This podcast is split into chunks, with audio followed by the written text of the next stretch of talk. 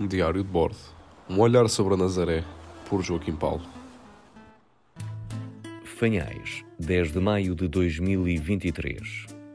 A aldeia de Fanhais, que nos últimos dias tem estado nas bocas do mundo por causa da construção de uma central de produção de hidrogênio verde, está em festa dentro de algumas semanas, a quando da realização das festas em honra de Nossa Senhora da Conceição. Será como manda a tradição no primeiro fim de semana de junho.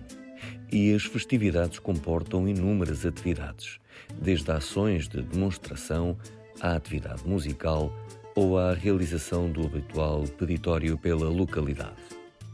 Por mais que alguns digam o contrário, Fanhais é, muitas vezes, uma terra esquecida no Conselho da Nazaré. Está isolada no território, apesar de fazer parte da freguesia que é sede do Conselho. E a proximidade com Pataias origina que muitos habitantes da aldeia acabem por rumar mais àquela vila do Conselho de Alcoaça do que propriamente para Nazaré.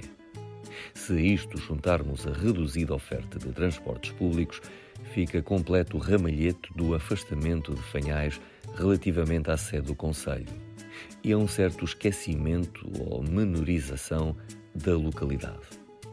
É por isso que, neste tempo de individualismos desmedidos e da falta de verdadeiras redes sociais que sustentem as comunidades, devemos valorizar as instituições de Fanhais que mantêm viva a aldeia e as pessoas que trabalham desinteressadamente por manter viva a terra onde nasceram ou viveram. Já agora, não será demais recordar que depois de amanhã se realiza uma sessão de esclarecimento sobre a tal Central de Energia Verde. Acontece às 18 horas junto ao Parque Infantil.